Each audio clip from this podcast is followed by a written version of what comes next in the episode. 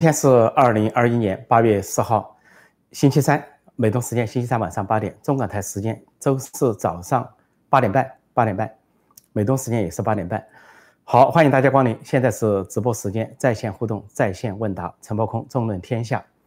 那么首先给大家呃报道今天的新闻，关于崔天凯，中共驻美国大使崔天凯，因为在过去一个星期盛传他自美不归。啊，盛传他叛逃，但是没有得到一个结论。中共的几次通过其他方向的辟谣都被证明是很假。但是今天又发生一个非常古怪的事情，非常蹊跷，非常的多多怪事。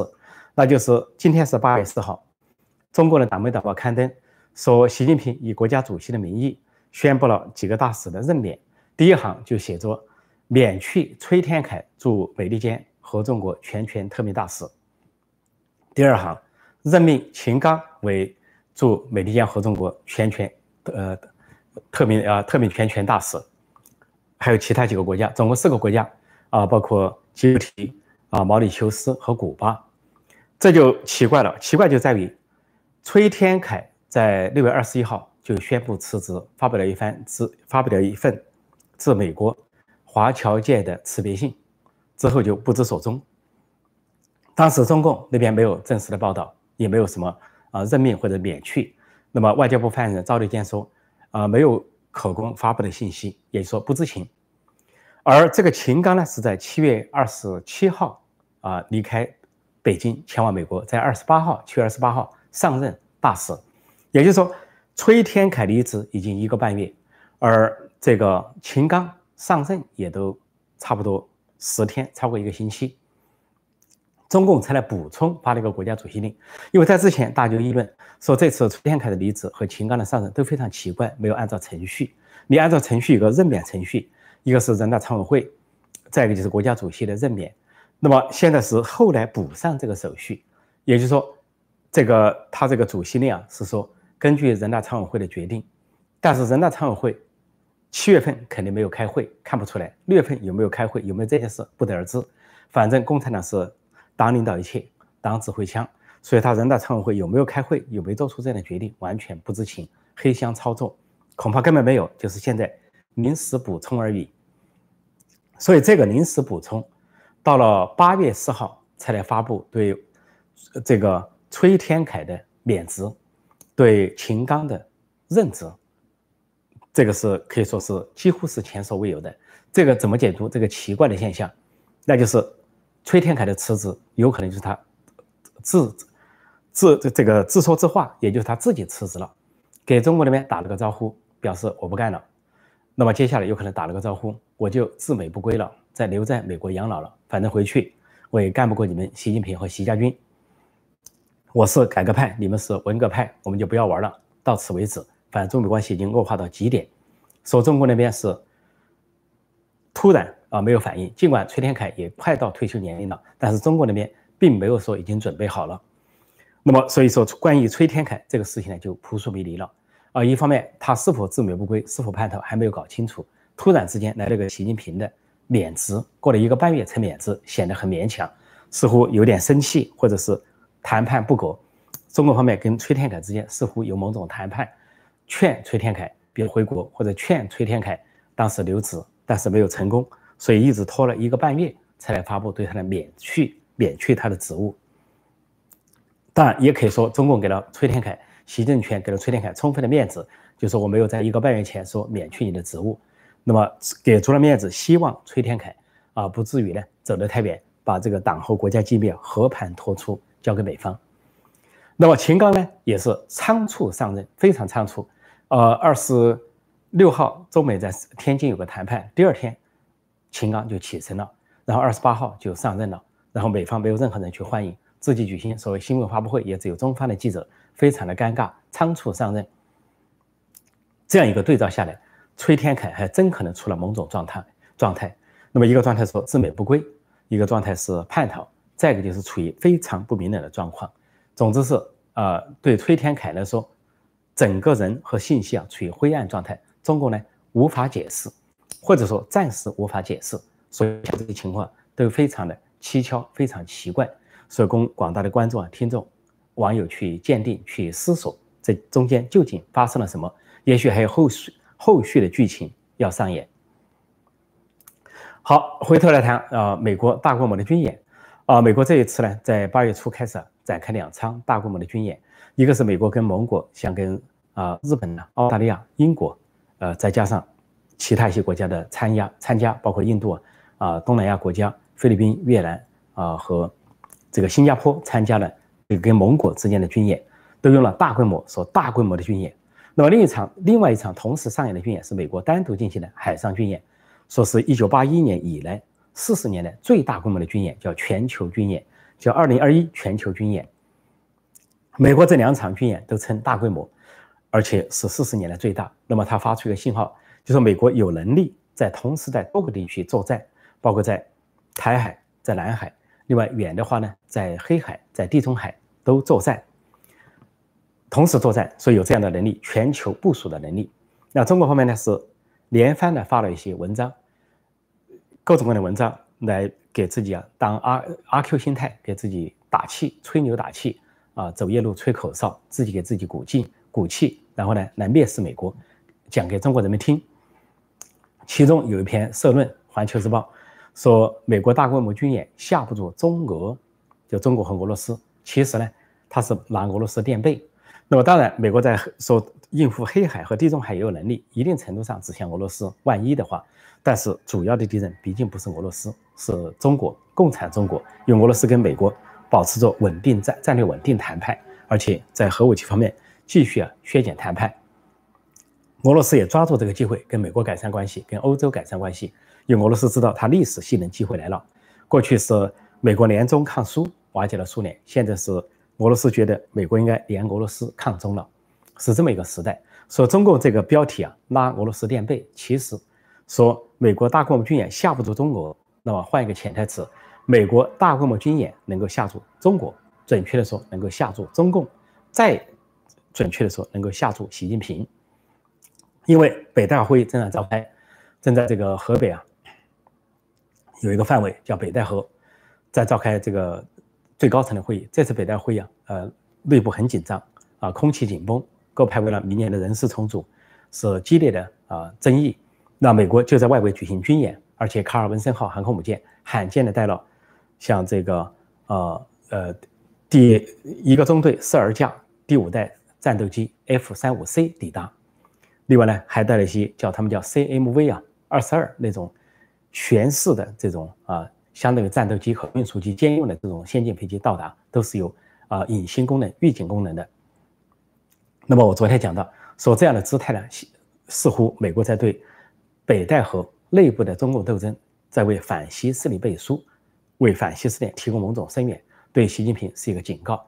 所以准确的说，《环球时报》应该说啊，中国不怕，但中国怕，中共怕，尤其是习近平很害怕。所以呢，习近平他们呢搞了一个军演，说四号到十号只有几天，啊，龟缩在海岸线也搞过假装对抗性的军演，然后宣称呢，如果在台海和南海打仗的话，说不怕美国，其实流露出的是非常惧怕美国。再说了，印度，印度的第二艘航空母舰，呃，海事，说今年年底呢会投入使用，它叫威克兰号。啊，印度跟中国的情况一样，中国从乌克兰搞了一艘，啊，航空母舰过来，经过改造之后搞成了辽宁号首艘航空母舰，那就是前苏联的产物。那印度的第一艘航空母舰来自于俄罗斯，购买俄罗斯，从二零零四年购买。然后，二零一三，它改造之后，二零一三年下下水投入使用。但是印度看到中国在搞航空母舰，二艘、三艘接着来。第二艘山东舰号称自制的，模仿辽宁号自制了一艘山东号。然后现在说第三艘航空母舰在建，说印度呢奋起直追。那么印度这个第二艘航空母舰呢，也是它第一艘自制的国产的航空母舰威克兰号。那么现在进行海试，啊，印度的海军发言人和他的国防部长辛格都。非常自豪地宣布说：“这是印度历史上骄傲的时刻，自豪的时刻，说是非常的振奋人心。说是美国的呃日印度的第二艘航空母舰下水，那么很明确的说到就是跟中国就跟共产中国的抗衡，就是不仅印度现在陆军空军可以跟中共抗衡，就是海军也可以跟中共抗衡。所以印度现在随着经济起飞啊，一点都不往后拉。那么它的大瘟疫受到中国的大瘟疫的影响，本来这个呃维克兰号更早一点。”海试或者下水。现在因为大瘟疫啊推迟了一些，但仍然预计在今年年底会部署部署在这个印太地区。再接下来，与此同时呢，日本在最日本有一个琉球群岛是很长，琉球群岛的总长度啊，差不多跟日本的本岛的列岛长度差不多，一千多公里。它们延伸到最南端呢是一个石垣岛，接近台湾呢只有三百公里。那么日本决定在那里建立两支部队，一支部队是导弹部队，一支部队呢是机动部队，就应对中共对台湾、对台海、对日本的攻击。那么这个导弹部队包括是岸舰导弹，还包括地空导弹。那么也可能是，也可以拦截中共的导弹，也可以啊向中共发射导弹。呃，日本呢准备建立一个导弹部队，五百到六百人。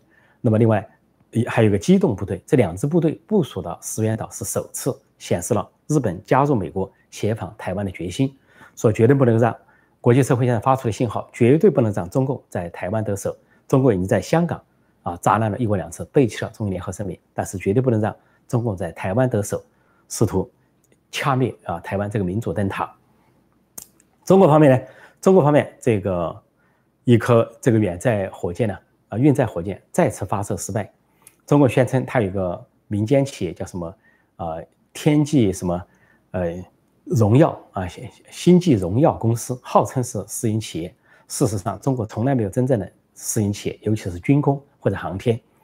宣称这个公司呢，这个在发射运载火箭。但是这次发射火箭呢，就八月三号凌晨三点过发射，在甘肃酒泉发射中心发射之后，本来一个小时你就应该有报告，但中共这次很低调，不报告，这个就知道出事了。外界猜测出事了，结果果然过了七个多小时，中共才承认这个卫星没有发射到预定的轨道，火箭发射失败，说是整流器分离没有成功。实际上二月份就失败了一次，当时说是这个啊泡沫材料、绝缘绝缘材料啊。没有成功，或者失败，或者脱落，造成了发射的失败。那么，在二零一九年，这个私营企业号称私营企业星际荣耀所成功的发射了一枚火箭，但是随着今年两度发射失败，所以这个所谓的私营企业，这个让人打一个问号。但背后恐怕是中共的军方或者是安全部门。总之，这个运运载火箭的失败对中国来说又是一大挫折，以至于在国内非常低调，啊，不做报道，几乎不做报道。那都是一些航天迷、军事迷发现的这个情况，提出这些问题，说不要不好意思说。中共最终才承认了这一点。好，我今天的报告就暂时到这里，看看大家有什么提问。呃，看大家有什么提问哈。现在的时间是八点四十二分，因为今天讲的短一点，是因为昨天讲的比较长，所以怕耽误大家的提问时间。我看看广大的观众、听众、网友有些哪些提问哈？看看我们有些哪些相关的一些提问。嗯，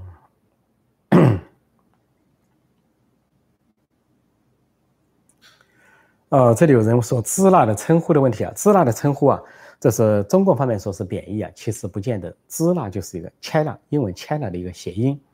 那么这个“支那”呢，在呃。中华民国时期啊，呃，清末民初，中华民国时期，中国的一些知识分子，主要就是描述中国的叫“支那”，啊，包括一些进步的知识分子，啊，包括什么梁启超啊、康有为啊，都是用这个词语，因为这个是跟英文是一个谐音而已。那么日本呢，沿用了这个谐音。那么由于有这个中日战争，啊，中国人就以为呢，这个“支那”是一个贬义，啊，同时呢，在另外这个其他几个国家靠近中国的东南亚国家称为印度“支那”。就是像越南、老挝、柬埔寨叫印度支那，但他们也不并不觉得贬义。所以由于中共的宣传系统反复讲这个支那似乎是一个贬义，所以给人的感觉仿佛是一个贬义，其实就是一个读音而已，谈不上什么褒贬。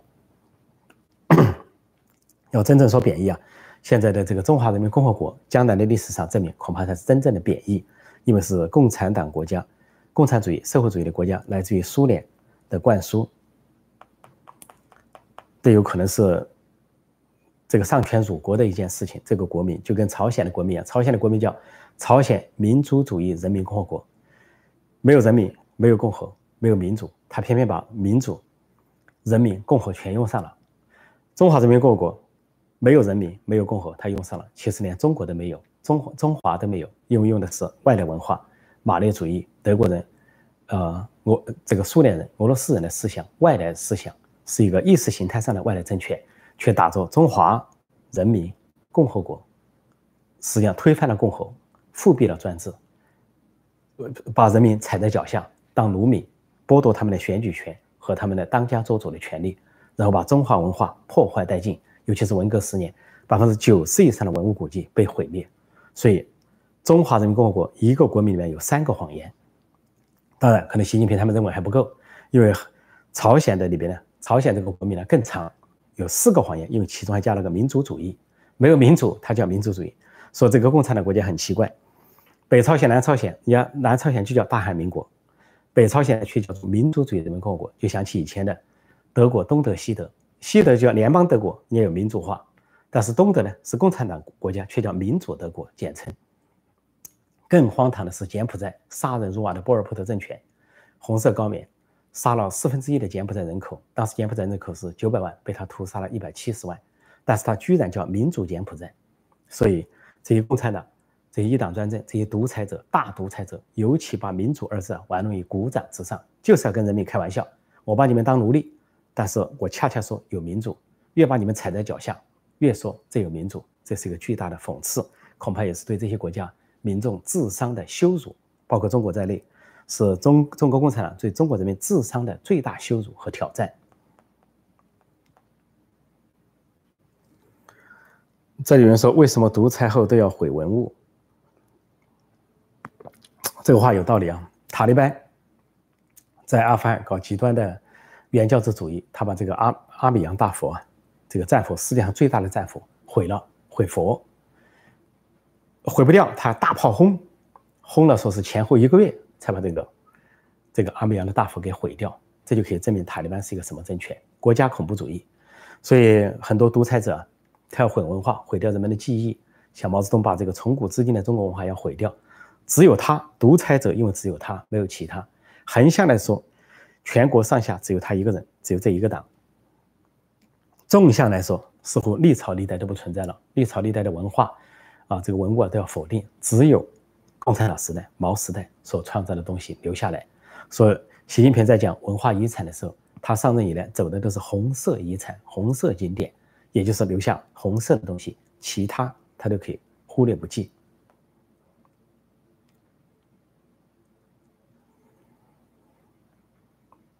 哈，这个有人说破空老师，那个张维卫说印度今天为什么这么穷？他说印度因为缺个毛泽东。这个问题啊问得很好。张维为呢是出自复旦大学，是一个反动文人、御用文人，啊，是这个呃极左路线的吹鼓手啊，反美专家。说中国已经全面脱贫、全面小康，说美国的贫困人口还有百分之二十，呃，说是这个相对说，就美国是贫困人口、贫困国家，中国是富裕的国家。可惜的是，全世界的人都向美国移民，没有人向中国移民。这个张维说，印度为什么这么穷？这第一句话就是一个误导。印度并不穷，印这个印度在历史上从来没有发生过大饥荒，尤其没有发生过毛泽东时代那种大饥荒，饿死几千万人。印度的人口跟中国相当，十三亿多，相当，但是国土只有中国的三分之一，三分之一的国土养活了十三亿人，这是一个奇迹。而且，印度是世界上第一大米出口国，中国几乎是第一大米进口国，第一大口大米出口国是印度，第二是越南，第三是泰国。中国要向这些国家进口大米。才能够填饱肚子，所以在大瘟疫爆发之后啊，印度和越南相继宣布啊，要控制大米出口，中国就慌了，就破口大骂啊，大骂这个印度和越南什么在大米上限制，啊，不利于国际贸易等等。实际上泰国也有所限制，说中国作为一个粮食的进口国，印度不仅能够自己吃饱丰衣足食，还能够供出口，还是第一大出口国，所以说他穷了。再一个，第二句话他说。说印度缺个毛泽东，印度要有毛泽东就完了。第一，印度会发生大饥荒，几千万人被饿死；第二，印度会发生文化大革命，那所有的文物古迹毁灭一毁灭殆尽，百分之九十以上。然后，如果印度再出个毛泽东的话，那就是印度跟周边国家干仗，到处干仗。所以，这个张维卫这个话，这个给说来好听，说来就自己说来爽啊，说来自己的啊自自自嗨，叫做中国人叫自嗨。把这个说给中国人听，图痛快。其实我在二零零九年去过印度，我当时看到印度的城市呢，的确是不不如人意。二零零九年，当时那个机场都很狭小，那国际机场像中国的这个县城的一些车站一样，我当时都很失望。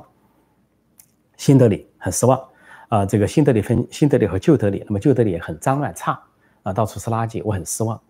呃，但是当时在建一个国际机场，我走了之后呢，这国际上建成是亚洲第一大，现代化很多。但是当我到了印度的农村一走走，我大吃一惊。那是金色田野呢，这个良田万，到处是丰收的景象啊，到处都堆着这些粮食啊，堆着这些啊米啊、玉米啊等等，一片丰收的景象。让我再向北部走，往印度的北部去到这个啊达呃达赖喇嘛和西藏流亡政府所在地达兰萨拉，一片的青山绿水，一片的壮观，没有受到破坏，那些原始的森林、原始的山脉，所以说。最后我认识到，印度啊，它潜力无穷。尽管城市有一些落后，但是现在在我找了很多都已经改造了，完全不一样了，发展的很快。那么今年是受到大瘟疫的重创，但这个大瘟疫是来自于中国，来自于胡锡进这个威胁，有可能是中共投毒。说这个张无畏说这个话，完全是骗中国人民的。有人说，呃，这个，呃，印度为什么这么落后？老师能不能讲印度政治？我讲了啊，我再补充一句，印度不落后。印度恰恰是有民主制度，才能够把这个国家治理的这么好。那么多的民主，呃，不同的信仰啊，伊斯兰教、佛教、印度教，教派林立啊，这个种族林立，呃，这个这个多少个邦都不一样的啊，文化等等，它能够治理好，为什么？就是靠民主。如果他靠专制就完了。而印度呢，以前是那个巴基斯坦、孟加拉国，他们是一体，然后是分治。现在有印度，有孟加拉国，有巴基斯坦。都是人口大国，孟加拉国是差不多两亿，巴基斯坦两亿人口，印度呢是十三亿人口，所以这个印度整体来讲，它的近代史和当代史虽然经济上发展慢一点，但是没有出现中国那样的大震荡，千百万人头落地的事情没出现，啊，这个大饥荒没有出现，大规模的文物破坏没有出现，大规模的战争也没有出现，就得益于民主政治的建设，虽然慢一点，但是稳健一点。而将来印度的前途可以说无量，呃，现在军事上全面啊，这个追赶中国，几乎跟中国要并驾齐驱了。而中国不管是经济改革和军事发展都走在印度前面，但是印印度是急起直追，所以大家千万不要看到中国国内的宣传，那是一个完全错误的。这里有人问说，北戴河会议交锋有结果吗？北戴会才刚开始几天，怎么会还有结果呢？有只有一些初步的一些消息。那么明天早上。哦，这个美东时间啊，通常早上会报道一些北戴河会议的情况，那么晚上直播时间我就谈一点别的话题。我再看看有些哪些相关的问题哈。嗯，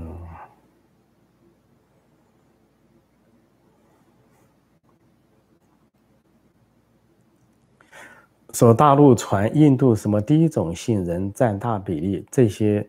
人过得贫穷，这些实际上这都是旧资料、旧新闻，都是印度过去的一些东西。中国把它拿来渲染，就像中国渲染西藏，说西藏历史上是农奴农奴社会啊，奴隶主奴隶，又说是剥人皮，根本不存在。经过了解考证的各国对西藏历史根本不存在。西藏在历史上不仅是很富裕、很文明，而且是从来没有发生过饥荒，只在共产党占领了西藏之后发生了饥荒。说这个班禅喇嘛上书周恩来写了七万字。就讲了，过去从来没有个饥荒，所以藏传佛教的普及啊，人们都很善良，哪怕有人讨饭，至少还有个碗，那么讨都能讨到。说现在讨饭的人连个碗都没有，而且呢饭也讨不到，活活的饿死。这个毛泽东周呢，不仅不纠正自己的错误，还把人家一个活佛投入大牢，一关就是十年。所以西藏中共都可以编，那更不用说他对印度可以编编造很多东西，说那些这些啊。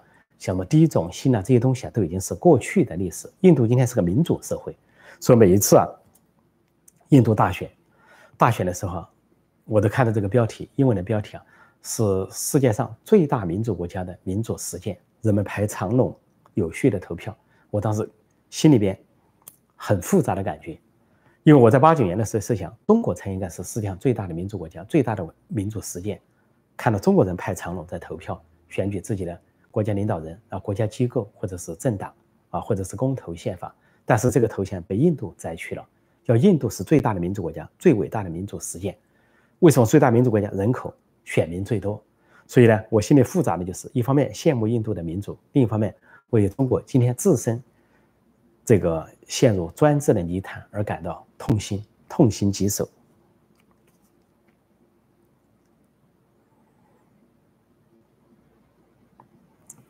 这里有人说，三朝帝师王沪宁是千年一遇的知识分子吗？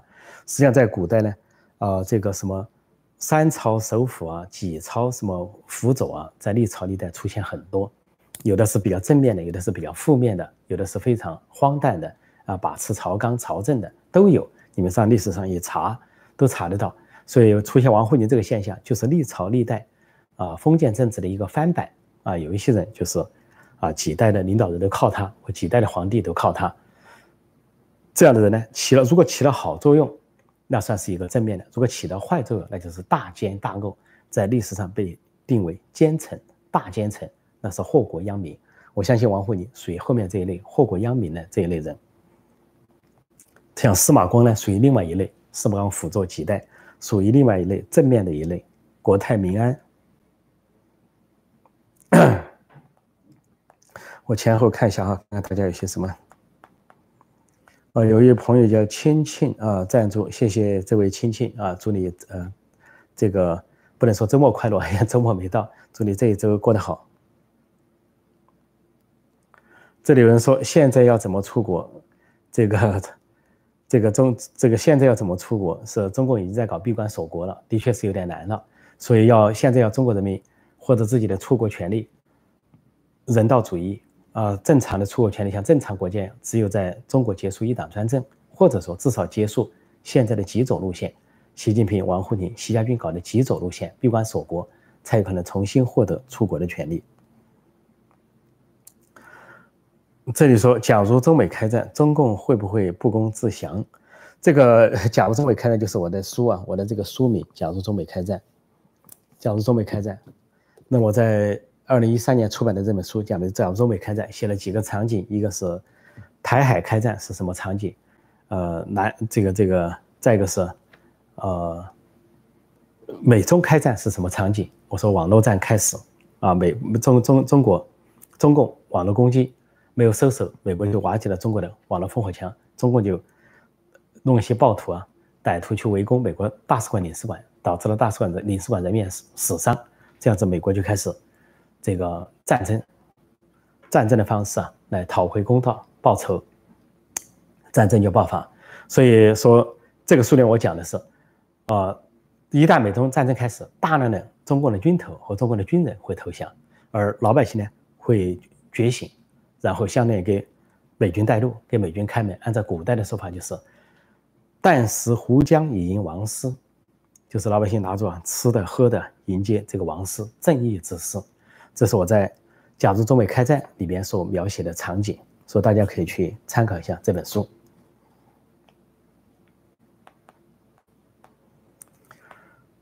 我在看有些什么问题哦，这里有位朋友叫酱啊，有赞助啊，呃，谢谢酱啊，感谢你啊，谢谢你的支持。这里有人说印度的城乡差别也很巨大，破空如何看待？其实不见得，不见得。我刚才说印度的农村的景象非常好。印度农村景象，呃，良田万顷，人们丰衣足食，呃，没有什么饥饿，没有发生过什么饥荒，啊，自粮食自足，而且能够供出口，说谈不上农村有多穷。但是城市当时我去也没有多好，没有没有看到什么城乡差别有多大。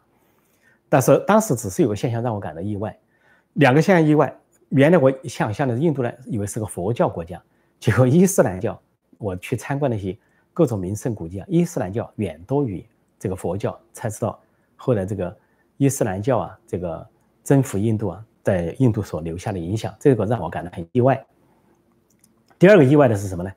就是去印度的这个街头啊和这个餐馆呢，我们都想象是不是印度有像其他国家一样有些啊男女服务员，其实呢服务员主要是男性，见不到女性服务员。当时这个现象也让我感到大吃一惊，那么才知道他们有些文化呢是。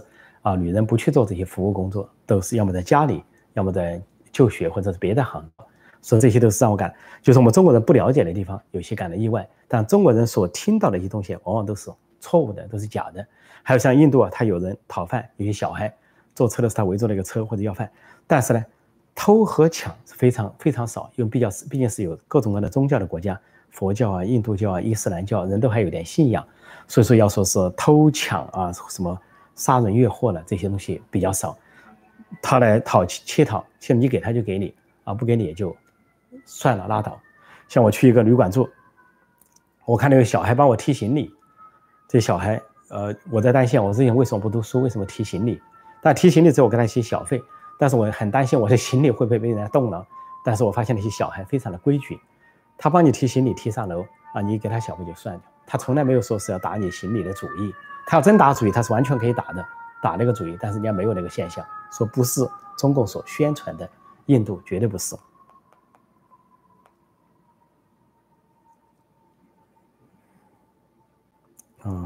再看看，我们今天是不是谈的有点远了一点？我看今天有没有什么相关的话题，我们看看有没有什么相关的话题。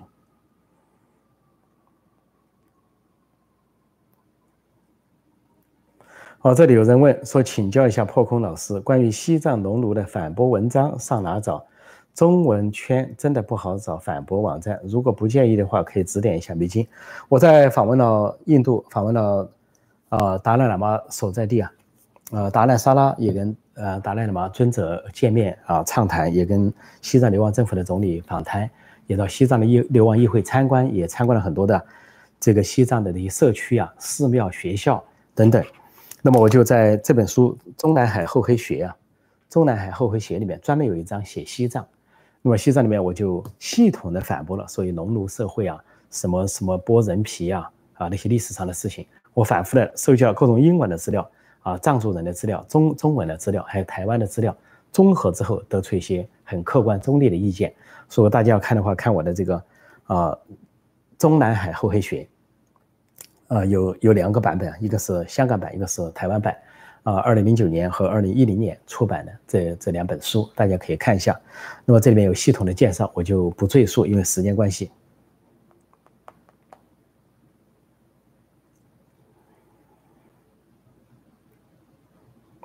啊，这里有人说，空叔，你说一下巴基斯坦这个国家吧，他们是不是对我们很铁？是真的巴铁吗？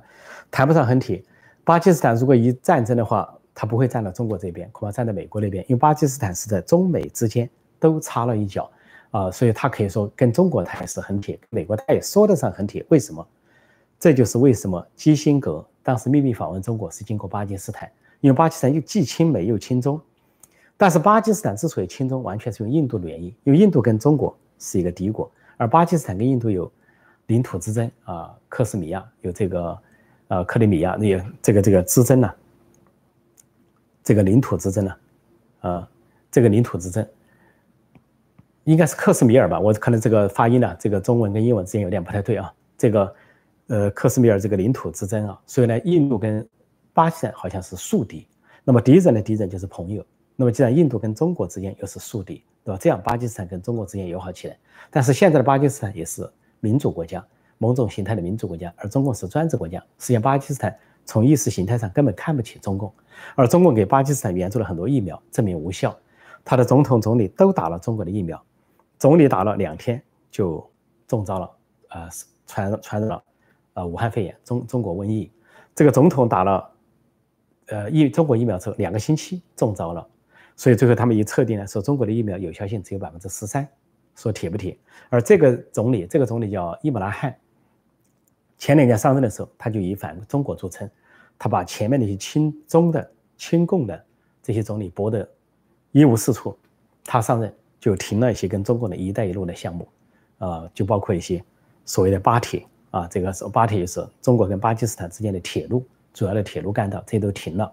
有些一带一路还在进行中，所以呢，就说你说铁不铁，其实不见得那么铁，也就是互相利用的关系而已。但是巴基斯坦每年得到美国很多援助。因为美国需要他啊，帮助反恐，在呃阿富汗和巴基斯坦这一带。说巴基斯坦也是很复杂的国家，它又支持塔利班，又支持塔利班。但另一方面呢，这个又就又答应美国去啊反恐，反恐的同时呢，就是讹诈一些美国的援助啊，跟美国呢是二心二意，所以这个非常复杂的国家。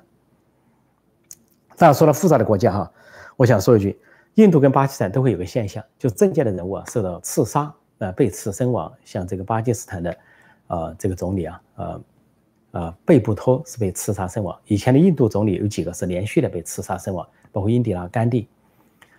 但是有这些刺杀事件，是不是一个政治就不如中国呢？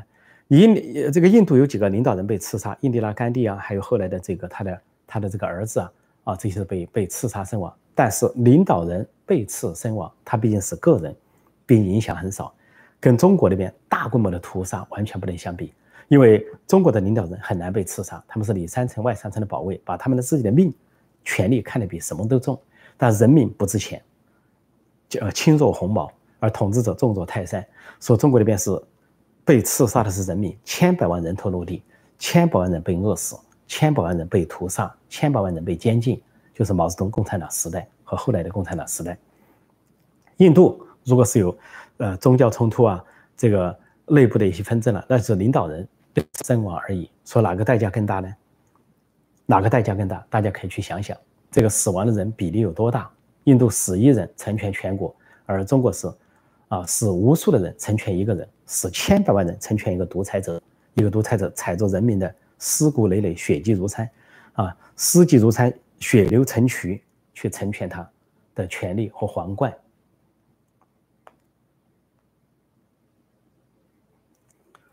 嗯，我再看看。好，有人问说，如果有一天中国民主化了，南京总统府会启用吗？当然，那个时候修改宪法都有可能，这些都有可能哈。这个修改宪法，或者是重新公投，啊，重新确立国体、首都，这些都有可能，这些可能性存在。就跟俄罗斯民主化之后就回到。他的二月革命时代，呃，恢复他的国旗三色旗，当时短暂的民主时代，沙皇跟布尔什维克之间有个短暂的，啊，二月革命那个时代，国旗啊，呃，很多东西都恢复到那个时代，很多国家在民主化之后都恢复到以前的，以前的民主时代。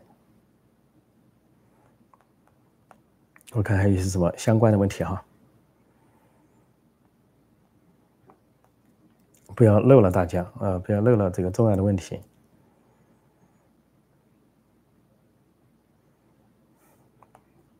这里有人说，破空老师，为什么中国的国教可能是国教吧，不是国国教啊？国教道教为什么不能传播各地？怎么讲呢？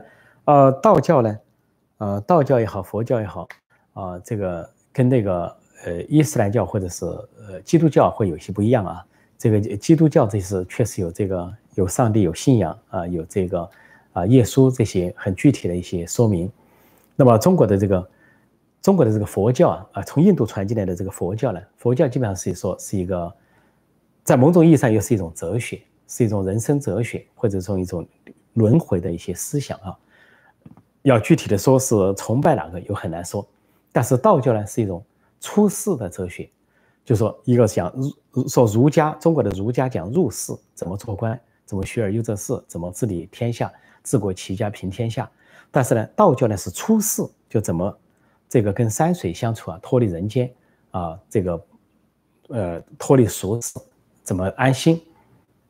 道教影响最大的是日本，说日本的这个呃他的崇拜呢，呃基督教也好，佛教也好，在日本的比较少。日本呢就是它叫做呃，他们是一个把过去的呃去世的人呢都可以当当成一个一种某种。神话礼拜，你比如说这个，呃，明治天皇，明治天皇，那么去世之后呢，就有个明明治这样以明治天皇为主的一个，相当于一个寺庙，大家去拜拜明治明治天皇，那么它里面就有道教的精神，有一种道教的意义在里边。很多日本的这些这些庙宇啊，都有道教的形态在里面。说在道教在日本生存比较大，说日本人呢对各种各样的这些过去的人。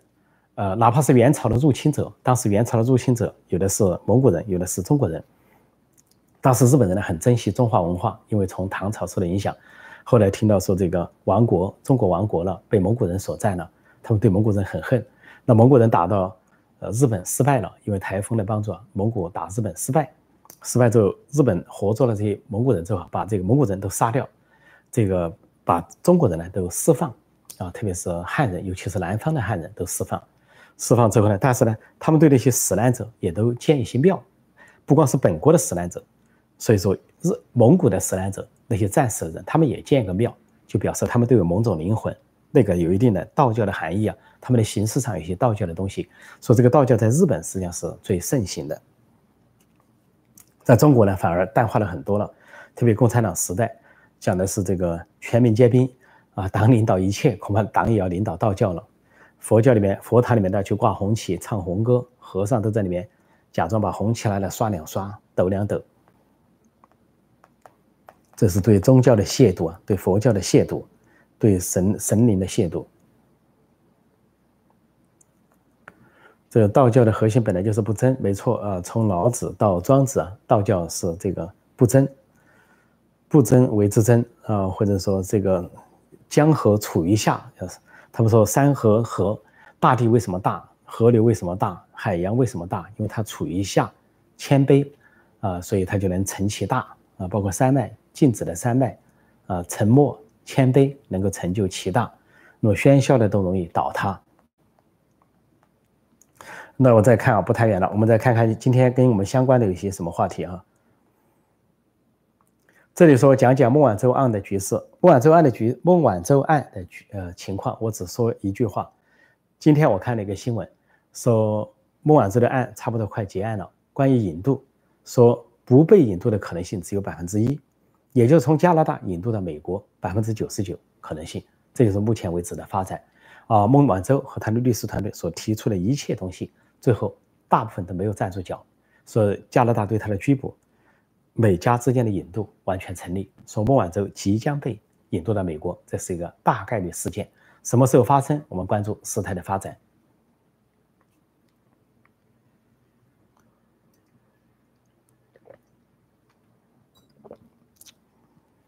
从毛的诗词中，你看出这个人不敬神也不爱人的卑劣，水主沉浮还只看今朝，这种人就是我死以后不管洪水滔天的魔鬼。这个毛泽东啊，毛泽东好，习近平好，他们跟这个呃法国的路易十五还不能比。路易十五说：“我死后哪怕洪水滔天。”其实毛泽东也好，习近平也好，就是我活着就不怕洪水滔天，他不死他就不怕洪水滔天。毛泽东甚至说：“中国人死一半没关系。”啊，这些受毛泽东思想影响的那些将领甚至说：“西安以东的城市化为火海没有关系。”说现在河南大水，河南人祸，习近平根本不动。不动声色，动都不动，自己到西藏去游山玩水，到世界舞区去风光啊，到处假装带哈达啊，受欢迎，这就是他们无情无义，对人民毫无感情。所以这个说毛泽东的诗词啊，毛泽东诗词，我虽然说，我在这个中南海后黑学里面剖剖析了他的诗词，我可以说毛泽东的诗词大家读习惯了，以为他写的好，其实不见得。他这个《沁园春雪》，两个问题，第一个抄袭之作是可能是胡乔木他的。秘书胡乔木写的，那么是他把他拿过去说是他写的。这个胡乔木临终前再三给去探望他的三个人，再三说是他写的临终前的遗言。这个去临终，胡乔木前些年死亡，临终去看他的几个人，包括有啊这个有温家宝，最年轻的里面有温家宝。另外前面的前面的人有大概是啊有乔石，可能有有几个去看他的人，那么他就再次。告诉这几个人说，这个《清源春雪》出自于他的手笔，因为他自己本来是个文人，也是有很高的学历。到毛泽东呢，我们就算《清源春雪》说是毛泽东写的，其实《清源春雪》呢有败笔，头几句话就是败笔。北国风光，千里冰封，万里雪飘，这三句话三个败笔。你要写北国风光，你就不应该点题，不应该有四个字“北国风光”。那我说要写，我要描写江南景色，我先来四个字“江南景色”，江南风光，这算什么诗？都已经点题了。再一个。古人讲了，你同样两个字，你不要重复什么，啊，千里冰封，万里雪飘。你来两个里，你完全可以说千里冰封，万人雪飘。这个人呢，千山万水的一个人，一个单人旁的一个人，都好得多。如果说这是毛泽东写的话，啊，他自称是他写的，那本身就有败笔；是胡乔木写的，也有败笔。所以其他诗就不用说了，写的有些是什么，收拾金瓯一片，分田分地真忙，大白话。那我说学生。我原来在大学教书，我就给大家对比了。我说：“那我们写一首诗，说学生不怕起得早，跑到操场做个弯腰，这算诗吗？”毛泽东就写的“红军不怕远征难”，这话是读习惯了而已。你要这没读习惯，你猛一看，根本就是大白话，不算诗，不算词。甚至他有些诗词说脏话，我都不好意思重复。我想大家都知道是我说的哪一首，水调歌头，啊，重上井冈山那些东西啊，脏话连篇，我都不重复了啊。所以，的确是这个文弱欺人呢，反映其中的人格。那至于给江青写那首诗呢，大家已经找到了，是是这个近代文人的一首吟词改编的啊，大概是出自于大概《镜花缘》还是类似于《镜花缘》这种一个一个淫乱的作品。什么什么说江青啊，什么天生一个仙人洞，无限风光在险峰，那是完全照抄近代的一本淫书，略改而已。所以我就不说说了啊，有的我们的网友比我。研究的更多，更聪明，呃，有的事情确实不好意思说，让我们都觉得丢人。啊，我再看看有些什么相关的问题。对，大家有人把这个毛泽东的脏话诗词放在这里了，我就不重复了，大家自己去看一下，就知道这个人诗词究竟有什么水平。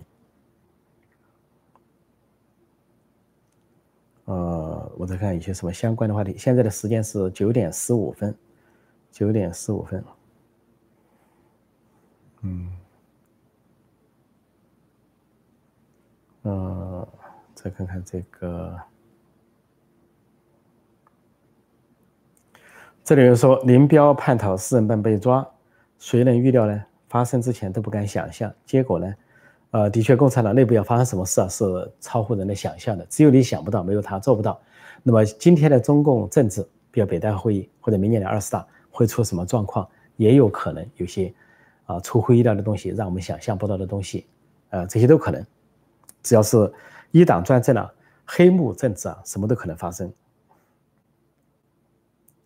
这里有人说日本呢是神道教，没错啊，日本是某种神道教。呃，我当然我介绍几句日本的这个道教的这些东西啊，都是比较比较表面化的哈，深入的研究我倒没有，还有赖于我们这个有深入研究的网友补充。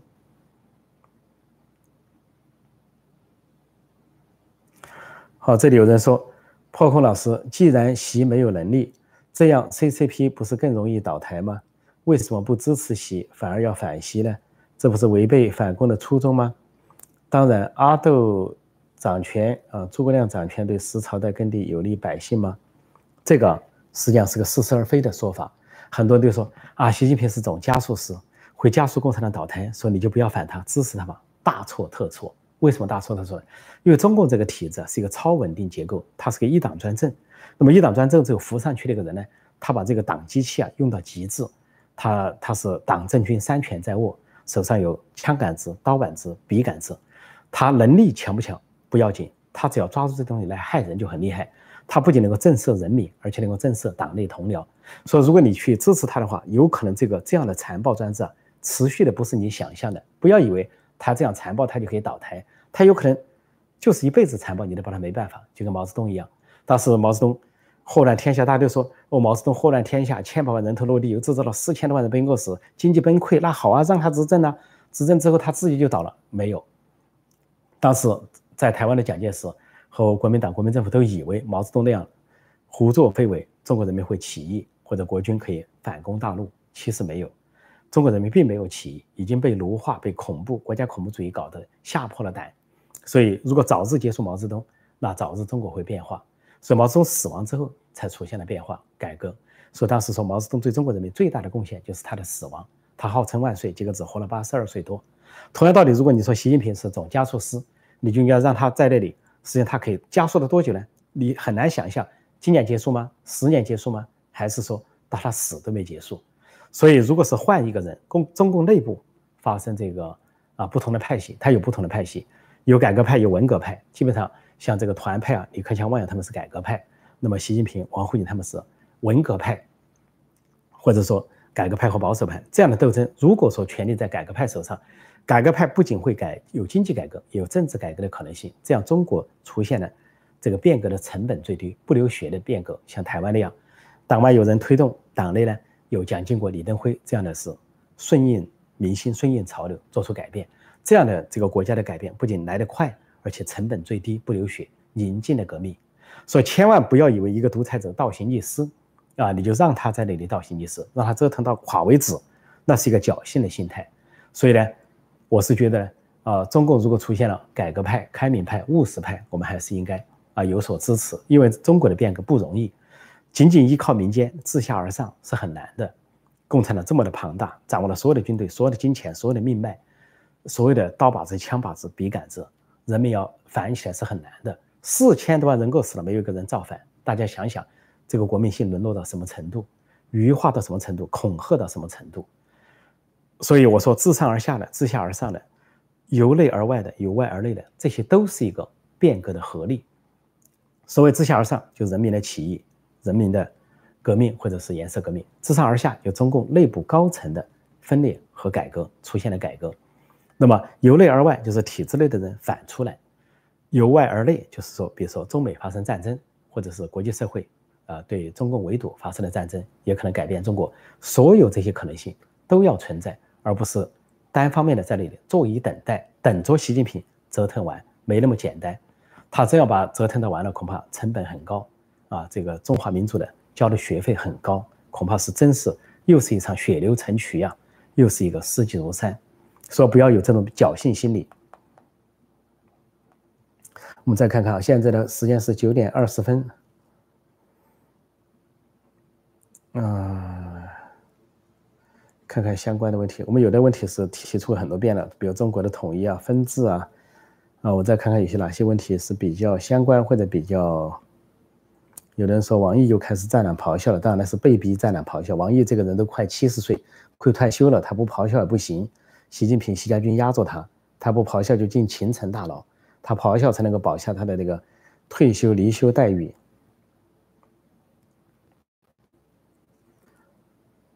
这里说破空老师，你以前教过的学生怎么了？我教过的学生大多数都参加了1989年的民主运动，是民主运动的主力军。哦，这里说什么秦皇汉武、唐宗宋祖、成吉思汗不是弯弓射大雕？说明毛泽东心里看不起历史上的这些皇帝，其实不是，他不是看不起，他是自比，他以为自己是唐宗宋祖啊，只以为自己是所谓的成吉思汗。成吉思汗灭亡了四十四个国家，那是古代的事情，朝代都不一样啊。古代是靠那种蛮力在到处征服，近代社会出现了民主制，那世界是和平相处，不是讲什么征战的啊，这个或者屠杀屠戮。说毛泽东说的那些话是脱离时代的话。狂妄一个字，狂妄，啊，不知天高地厚。呃，我再看看有哪些相关的问题啊。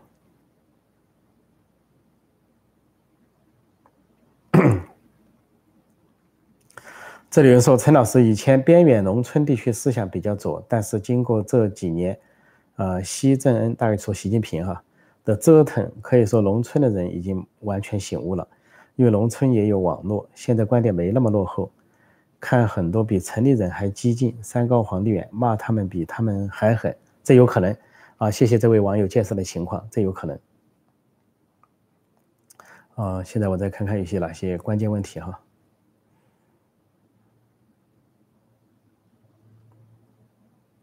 嗯，呃。看看有没有什么相关的问题。这里有人提到日本侵华、日俄战争，其实除了日本侵华，在历史上更多的是啊是俄罗斯侵华，只是共产党包庇，不愿意去写这个历史而已。我们今天就不去常说了，大家可以研究一下近代史。毛的本质是洪秀全，最大是秦始皇。毛泽东自称他是秦始皇加马克思。那么他曾经有一段狂妄的名言，他说：“都说。”啊，他说有人骂我们是秦始皇，他说我一概接收。他秦始皇杀了四四百六十个儒，啊，焚书坑儒。他说我们共产党人岂止杀四百六十个？他说，呃，大概意思说十倍百倍都不止吧。说你们骂我们是秦始皇，骂我独裁，我一概接受。还要跟你们说你们说的不够，我还给你们加，在后面加加个零或者加更多的，非常的狂妄，杀人如麻，以杀人为荣。自觉得自己杀人还是一个人物，所以这个一个人坏了，那是坏的是没有底线的。毛泽东可以说是一个典型，恐怕跟秦始皇相比，他比秦始皇更坏，因为秦始皇毕竟是两千年前的一个人物，那个时候时代的，从那个时候横向来看，没有很多文明的基因或者说啊民主这些想法、民权。但是毛泽东时代是这个整个国际不一样了，出现了很多民权的人权的自由的、民主的、法治的这些观念。这个他还想学古代的皇帝，杀人如麻，为了建立自己的所谓基业，一人基业，甚至把他的战友都给杀掉，什么刘少奇啊、林彪啊、贺龙啊、陶铸啊都给干掉。说这样的人呢，思想停留在古代，其实比古代还不如，因为毕竟时代不同了，所以要加上时代系数，他不如秦始皇。嗯，哦，现在的时间是八九点二十四，我再看还有什么相关的问题哈。嗯，大家提的问题是比较广泛，比较广泛，比较分散，嗯，比较分散。好，这里有个人说。什么爱国无罪说小粉红捧 CCP 赚钱，你共产党海外民斗骂 CCP 赚钱，一秋之后破空怎么看？呃，你说怎么看呢？如果海外民营要赚钱很容易，呃，不搞民营，就是来去中国做生意，或者甚至于投靠中共，本来就可以赚大钱。像我们这些在国内啊啊做过这个大学教师，那么顺着这个渠道助教、副教授、教授啊，现在在国内都是有车有房子啊。过的是非常的啊中产甚至是上层生活，谈得上什么搞钱吗？所以说有人拿钱说说这是共产党的思想，因为共产党是穷的只剩下钱，共产党讲唯物主义，认为呢世界上没有精神，无物质是一切，所以讲唯物主义。啊，认为呢人就是一个肉体。啊，这个人死了如灯灭，然后认为呢世界上的事情就是一些物资金钱，所以共产党是最讲金钱的，他们当了官之后贪污腐败，然后鉴定别人也拿钱来鉴定。他不相信世界上有理想、有精神、有宗教、有信仰。他不认为，他认为人要从事一个比较高尚的事业，有个理想，比如民主的理想或者宗教的信仰，他以为是钱在驱动，金钱在驱动。说这个毫不奇怪。说有人在讲，说这个海外民运啊，是骂 CCP 是为了赚钱，这也是共产党的思想，这不是民运的思想，也不是民主思想。不排除有一些不争气的人，可能有那么一些东西，把目的跟手段相颠倒，目的是民主，是我们的理想主义。啊，金钱和其他的只是一个手段，完成目标的手段。不排除有个别的啊堕落人士啊，把这个倒过来，追求钱成了一个手段，呃，成了一个目标啊，别的东西成了一个手段。所以这个千万不要把共产党的这种金钱思想啊，穷的只剩下钱啊，物质至上，金钱至上啊，就是这个吃饱喝足啊，呃，养猪哲学、动物哲学拿来鉴定什么民主或者民运人士。但谢谢这位朋友提出的问题。现在的时间是九点二十七，差不多了。我看还有什么这个问题没有？这里面说刘少呃呃毛泽东这么狠，为什么没把后事安排好？四人帮很快就倒了，这说明什么呢？叫做机关算尽，反误了卿卿性命。看看《红楼》，毛泽东说看《红楼梦》看五遍，应该多看，他就没看明白。王熙凤机关算尽，反误了卿卿性命。为什么？一个人治的社会，一个。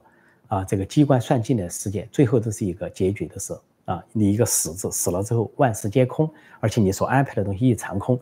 如果毛泽东生前没有被人清算，那算他已经是有一点啊运气了。他死后一定受到清算。说首先他的家人就受到清算，毛家人全部死完，儿子送到朝鲜啊，这个蛋变成蛋吃蛋炒饭变成蛋炒饭，这个夫人侄子想接班啊，隔代接被人家一网打尽。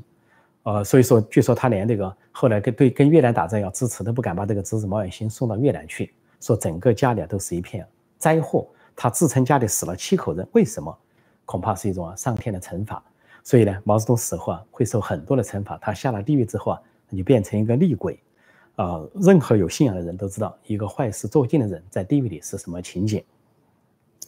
所以啊，这个我们一般人讲，智者千虑必有一失。我们对这些坏人呢，那就讲究机关算尽，反误了卿卿性命。不要看他们什么权高位重、权力傲慢。就后来我在《中南海后会学》里面这写的有他临死前的惨状，还有他眼睛瞎的情况。好，那么今天是现在九点二十八分，我就暂时讲到这里。啊，谢谢各位光临。啊，欢迎大家继续收听我接下来的啊实时评述和直播节目。啊，另外呢，提醒新来的朋友点击订阅本频道“陈破空，坐论天下”。啊，并按下小铃铛，以收到及时的节目通知。谢谢大家收看收听，再见。